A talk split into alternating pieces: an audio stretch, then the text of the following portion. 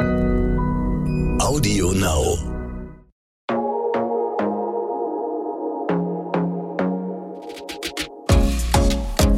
Glossip, der Gala Beauty Podcast.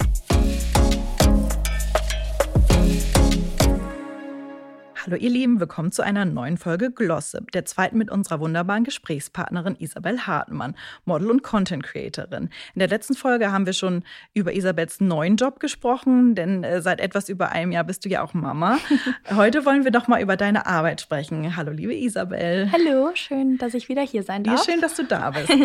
Hand aufs Herz, äh, ganz direkt, wie bekommt ihr als Familie, dein Mann arbeitet ja ebenfalls als Model und Content Creator, Jobs und Familie unter einen Hut? Habt ihr ein Re Geheimrezept? Äh, ja, ganz große Überschrift Organisation. Okay, gut. also ich würde wirklich sagen, ähm, dass das ist, damit steht und fällt alles. Also wir merken okay. das auch mal, wenn wir uns mit irgendwas nicht so gut organisiert haben, fällt einem das schnell auf die Füße.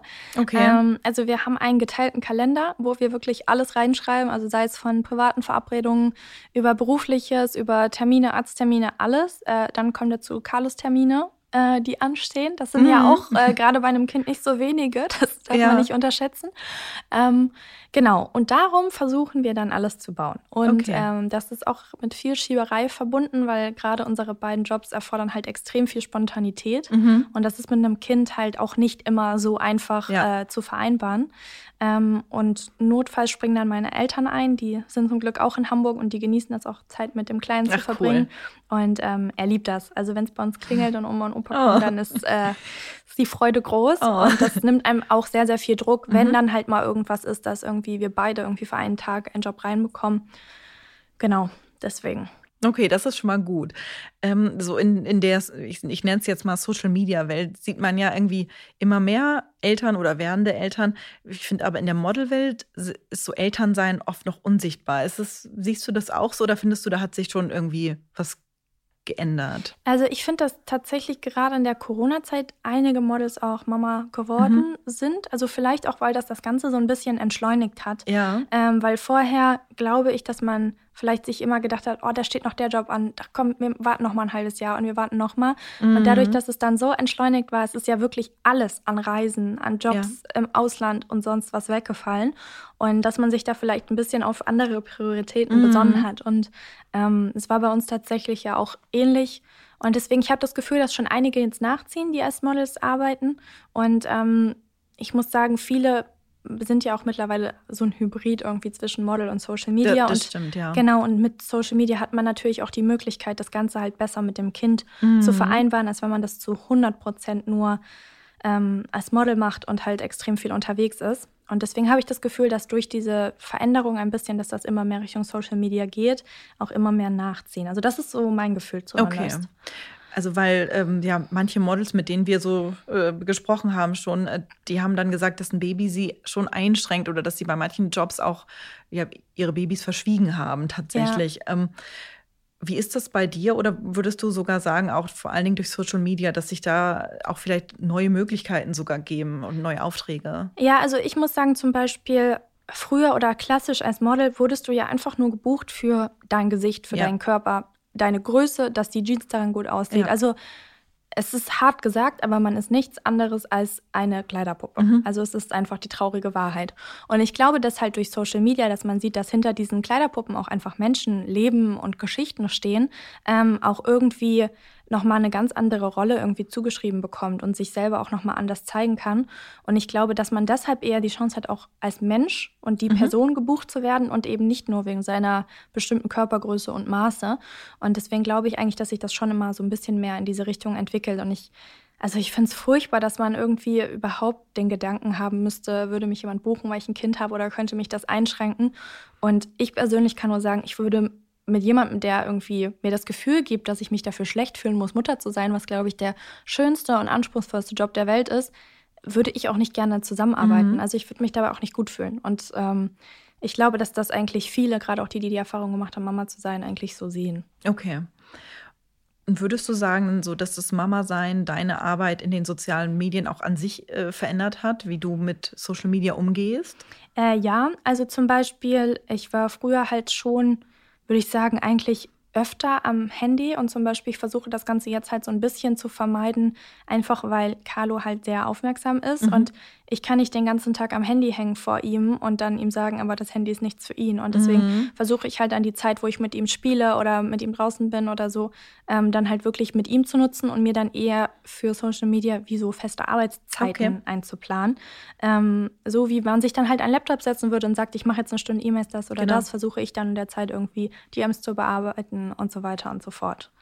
Okay, wie, wie lang würdest du sagen, also wenn du es überhaupt so abschätzen kannst, bist du so äh, in den sozialen Medien am Tag? Mm, es kommt wirklich immer drauf an. Also ähm, sind es jetzt zum Beispiel Tage, wo ich selber viele irgendwie Kooperationen mhm. hochladen muss oder wo ich irgendwie viel Content produziert habe, den ich teilen möchte, dann ist es natürlich mehr Zeit. Ähm, ich versuche aber schon, das Ganze bewusst zu handeln, weil ich glaube halt, dass man das auch so eine Bubble ist, in der ein sehr schnell mhm. verschluckt werden kann, wenn man da einmal aufgesogen wurde. Ähm, deswegen, also ich weiß, ich kann es, glaube ich, leider in Stunden gerade nicht sagen, aber es ist auch sehr unterschiedlich. Also am Wochenende bin ich, glaube ich, am wenigsten mhm. am Handy. Unter der Woche dann halt mal ein bisschen mehr und es kommt auch immer drauf an, was ansteht. Also ja. ja. Hat sich denn so die Auswahl deiner Kooperation auch verändert oder bist du da einfach immer deiner Linie treu geblieben? Ähm, nee, das hat sich schon verändert, würde ich sagen. Also ich war immer eigentlich relativ bewusst mit den Partnern, die ich ausgewählt habe, ähm, weil es ist mir halt auch total wichtig, einfach Produkte zu empfehlen, hinter denen ich einfach zu 100 Prozent mhm. stehe. Und ich möchte halt nicht diejenige sein, die heute sagt, Shampoo XY ist so toll und morgen ist das aber so viel besser und wer dann irgendwie mehr zahlt, der kommt dann da rein. Mhm. Das finde ich persönlich ganz furchtbar. Und ähm, da möchte ich halt auch auf gar keinen Fall hin. Und deswegen, ich, äh, wenn ich eine Anfrage bekomme, teste ich die Produkte und halt auch wirklich länger und mhm. schaue mir an, was sich daraus entwickelt, wie es ist. Ähm, und dann ähm, versuche ich halt eine, einen Kooperationspartner zu finden. Oder ganz oft ist es auch so, dass ich zum Beispiel ein Produkt habe, was ich total toll finde, weil ich es kaufe und dass ich dann ähm, mit äh, Alessandra, sie ist mein wunderbares Management, dass wir dann versuchen, genau diesen Partner zu bekommen, mhm. weil ich dann halt so sehr hinter dem Produkt stehe. Und ich glaube, das ist auch was, warum viele mir vertrauen, wenn ich was empfehle. Und ich glaube, das ist auch ganz schön. Ja, das ist Glaubwürdigkeit, steht Total. so an oberster Stelle dann für dich. Ja, weil zum Beispiel, ich habe auch ähm, junge Mädels dabei, die zum Beispiel dann vielleicht auf ein Shampoo oder so sparen müssen oder mhm. halt wirklich Geld dafür zurücklegen. Und das würde mir so leid tun, wenn die dann irgendwelchen Müll kaufen, nur weil ich dafür bezahlt werde. Also dann kann man sich, glaube ich, auch selber nicht mehr in den Spiegel schauen. Mhm. Und also du zeigst ja auch Baby Carlo bisher äh, auf äh, Social Media. Bleibt es dabei oder ist das was, was ihr auch intensiv diskutiert habt? Da gehen die Meinungen ja auch total auseinander. Ja, also wir haben uns halt dazu entschieden, ihn schon zu zeigen, weil er halt einfach ein Teil unseres Lebens ist, aber er nimmt ähm, extrem wenig Platz mhm. ein. Also ich möchte halt auch jetzt nicht als irgendwie Mama-Bloggerin oder so wahrgenommen werden. Er ist ein Teil meines Lebens, genauso wie Felix ein Teil meines Lebens ist oder ähm, so, aber ich möchte ihn halt zum Beispiel auf gar keinen Fall vermarkten oder ja. ihm jetzt einen Brei in die Hand drücken mhm. und sagen, ja, hier, den, ne? Also, das ist mir ganz, ganz wichtig. Ähm, und ich glaube, den Rest werden wir also Step by Step irgendwie entscheiden, wie sich das richtig anfühlt. Wir haben da jetzt irgendwie noch keinen Fahrplan, aber eigentlich sind Felix und ich uns bei solchen Sachen immer relativ schnell einig. Okay, ja. Und das ist ja auch eine total schwierige Frage, aber habt ihr äh, auch schon mal so drüber nachgedacht, wie ihr ihn vielleicht so in sieben bis zehn Jahren, so wie, wie ihr so Social Media einschätzt, weil äh, bei uns war das ja irgendwie alles noch anders früher. So, und jetzt sind die Kids natürlich irgendwie auch ausgeschlossen, wenn sie irgendwie nicht, nicht, nichts haben. Es ja. ist total schwierig. Ich stelle mir das als Eltern so schwer vor. Ja, das ist auch tatsächlich ein Punkt, ähm, der ja, mich total viele Gedanken kostet, mhm. weil ich sagen muss, ich habe es total genossen. Ich war halt genau an dieser Schnittstelle, wo das Thema Internet losging, aber ich mhm. bin noch komplett ohne Internet aufgewachsen als Kind. Und es gab bei mir mal, ich habe irgendwie einmal am Tag äh, eine Stunde Fernsehen schauen dürfen und das war's. Und zum einen hast du dann natürlich als Eltern ein ganz anderes Blick, äh, ganz anderes Auge dafür, ja. was du irgendwie ähm, konsumierst oder was dein Kind konsumiert. Ähm, aber ich finde es halt irgendwie total wichtig zu wissen, was schaut er sich an. Aber das kann man ja ab einem gewissen Punkt gar nicht mehr kontrollieren. Und ich möchte natürlich nicht, dass er in irgendeiner Form ausgeschlossen ist oder ähm, nicht das Gefühl hat, dazuzugehören. Aber ich möchte einfach irgendwie es schaffen, dass er auch versteht, was da alles dahinter steckt, was das für Gefahren sind. Und es gibt ja mittlerweile auch so viele irgendwie Anbieter oder Brands, die so genau targeten, was irgendwie diese junge Generation macht, wie man sie irgendwie hooken kann, mhm. dass sie eben nicht aus der App rausgehen. Und sowas finde ich so furchtbar. Und ich finde, das müsste eigentlich auch viel stärker kontrolliert werden und verboten werden.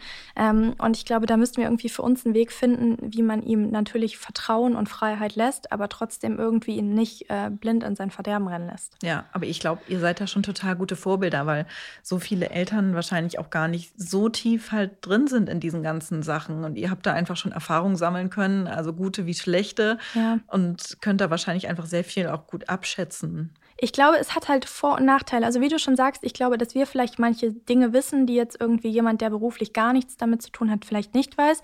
Aber andererseits, glaube ich, können wir ihm schwer auch Sachen verbieten, die wir selber mhm. tun. Mhm. Das ist halt mhm. auch irgendwo schwierig. Und ähm, das Verrückte ist, keiner weiß ja auch jetzt, wie sich Social Media genau. oder diese ganzen digitalen Sachen irgendwie auch nochmal jetzt die nächsten fünf Jahre verändern, ja. was da, oder zehn Jahre, 15 Jahre, was da alles auf uns zukommt. Und das ist ja auch genau die Zeit, wo, wo es ihn so sehr betreffen ja. wird.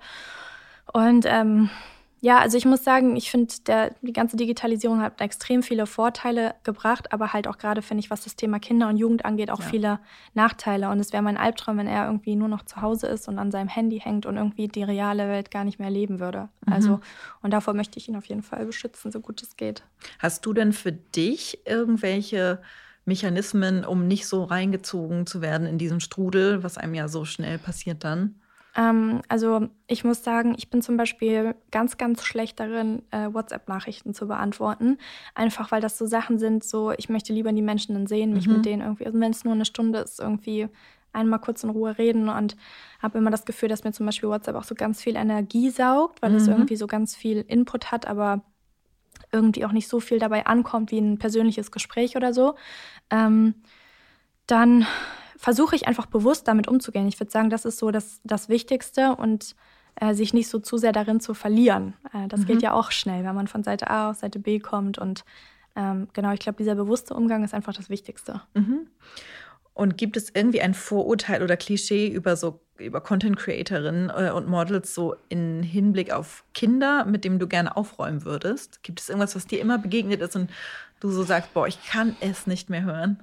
Oh, es gibt so viele, ja, so viele Vorurteile. ähm, also gerade als Model, so hat man ja mit unglaublich vielen Vorurteilen mhm. zu kämpfen. Also egal wem ich das früher gesagt habe, ich glaube, ich habe immer die Frage bekommen, kannst du davon überhaupt deine Miete zahlen okay. oder kannst du davon überhaupt leben? Erstmal der Punkt. Ähm, und dann halt, ich glaube, gerade halt zum Thema Social Media, dass man halt einfach, was ich vorhin schon gesagt habe, irgendwie das empfiehlt, was halt am meisten zahlt, was halt auch einfach nicht der Wahrheit entspricht. Ja. Ähm, dann dieses ganze Thema mit Mami-Bloggern, also in Anführungsstrichen seine Kinder dafür ausnutzen, irgendwie, um mehr Reichweite zu haben. Ich finde, das ist ein sehr, sehr sensibles Thema. Und ich glaube, dazu gibt es ganz viele verschiedene Ansätze. Ich verstehe es auch total, wenn man sagt, man möchte seine Kinder nicht zeigen. Ähm, es gibt für mich einfach so gewisse Sachen, die ich von Carlo niemals zeigen würde. Mhm. Äh, gewisse Situationen, in denen ich ihn niemals zeigen würde, egal wie zuckersüß das ist, aber das gehört vielleicht äh, in unser Fotoalbum und nirgendwo anders hin. Mhm. Ähm, aber ich glaube, das muss halt jeder irgendwie für sich selber auch merken und festlegen, wo da seine Grenzen sind. Und am Ende ist es halt auch, es ist von jedem das Kind und jeder, ich glaube, jedes Elternteil hat auch irgendwie seine Gründe, warum sie dann Sachen so handhaben, wie sie mhm. sie handhaben. Und ja, also, aber mit Vorurteilen an sich, oh, da gibt es so viel, ich wirklich, ich weiß nicht, wo ich da anfangen soll, oh, wo ich aufhören okay. soll. Also vom Thema Ernährung über Modeln, über Magerwaren, über mhm. weiß ich nicht, da gibt es ja so viele Felder, aber ich muss sagen, wirklich, ich habe ja natürlich jobbedingt so unglaublich viele Menschen durchs Modeln kennengelernt, mhm. die selber halt als Model arbeiten und die das Gegenteil sind von dem, was, wie man sich das typisch vorstellt. Also deswegen, ähm, glaub nicht das, was ihr hört. Aber das ist doch gut.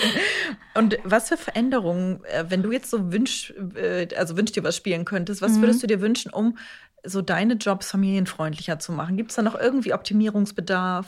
Ähm, ja, also dass man ähm, selber die Chance hat, sich zeitlich so zu planen, wie es zum Beispiel halt dann auch in einem Alltag mit einem Kind passt mhm. oder so.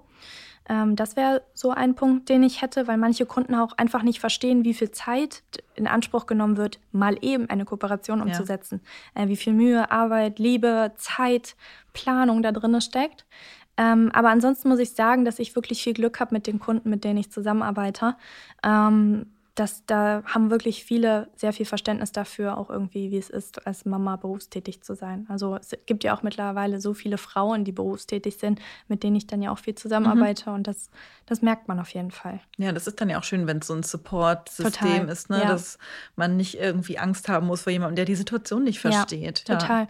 Oder halt auch irgendwie, wenn Carlo mal wo mit hingenommen wird oder so, dass darauf dann halt ein bisschen Rücksicht genommen wird. Aber mhm. das ist eigentlich in den meisten Fällen wirklich so. Also da kann ich mich nicht beschweren. Ja, nimmst du ihn denn oft mit? Ähm, ich versuche es eigentlich in der Regel, gerade bei Jobs oder sowas, dass eher einer von uns immer auf ihn aufpasst. Mhm. Also wir hatten das jetzt ein, zwei Mal, dass er dabei war und das macht er auch echt gut mit, findet das auch alles ganz interessant. Er ist äh, davon sehr schnell beeindruckt. Gerade Kameras findet er irgendwie ganz toll. Oh. ähm, aber ich möchte es halt auch nicht ausreizen, weil er soll am Ende auch so mit seinen Sachen umgeben sein, die für ihn als Kind halt passend sind mhm. irgendwo. Und irgendwo ist es ja auch gut, wenn er sieht oder von Anfang an dran gewöhnt wird, was wir beruflich machen und sowas. Das ist ja auch vollkommen in Ordnung, aber ich würde ihn jetzt nicht überall mit hinnehmen, ehrlich gesagt. Okay. Wir sind auch schon wieder am Ende der Folge angekommen. und äh, diesmal spielen wir Dinge, die mein Leben leichter machen. In Hinblick auf Jobs und Baby. Gibt es da irgendwas? Mm. Alessandra. Okay. Definitiv. Ähm, nein, also ich muss sagen, ähm, dieses ganze Support-System, es gibt ja dieses, äh, diesen Satz, ähm, ein Kind wird vom ganzen Dorf erzogen. Ja, stimmt. Und ich muss sagen, das trifft halt total zu. Also okay. sowohl Felix ähm, als auch, also gerade was Kundenkommunikation und so geht, Alessandra, meine Eltern, ähm, Freunde, die uns einfach mal mit Kleinigkeiten unterstützen und so. Also Deswegen, ich würde sagen, Mitmenschen. Ganz großes Ausrufezeichen. Oh, okay, das ist schön. Super. Dann ja. vielen lieben Dank für diese schöne Folge. Ich danke dir. Und beim nächsten Mal sprechen wir dann über deine Beauty-Routine. ich bin gespannt. Bis dann. Tschüss. Bis dann. Tschüss. Glossip, der Gala Beauty Podcast.